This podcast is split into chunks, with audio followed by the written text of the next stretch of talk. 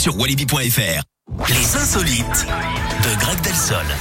On parle de quoi ce matin, Greg On va aux États-Unis, Eric, avec Ouais. un petit miracle. Alors, il a eu lieu en 1999, hein, ça date, mais l'histoire n'est révélée que maintenant avec une femme qui a survécu à un accident de parachute grâce à des fourmis.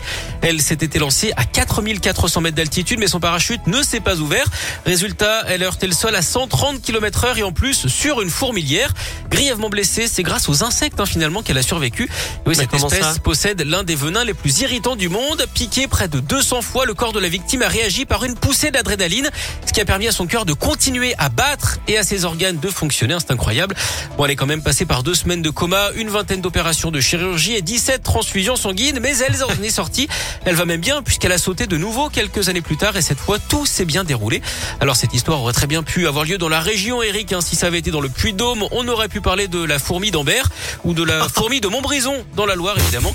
D'ailleurs, vous savez sans doute ce qui peut arriver de pire un parachutiste. Eh bien, c'est de, de, de, de, de- je ne sais pas. Bah, de se faire larguer. Ah, merci beaucoup, Greg. On vous donne rendez-vous dans une heure. À tout à l'heure. À tout à l'heure. Le temps pour nous d'écouter Shawn Mendes, In My Blood et Ava Max maintenant, Every Time I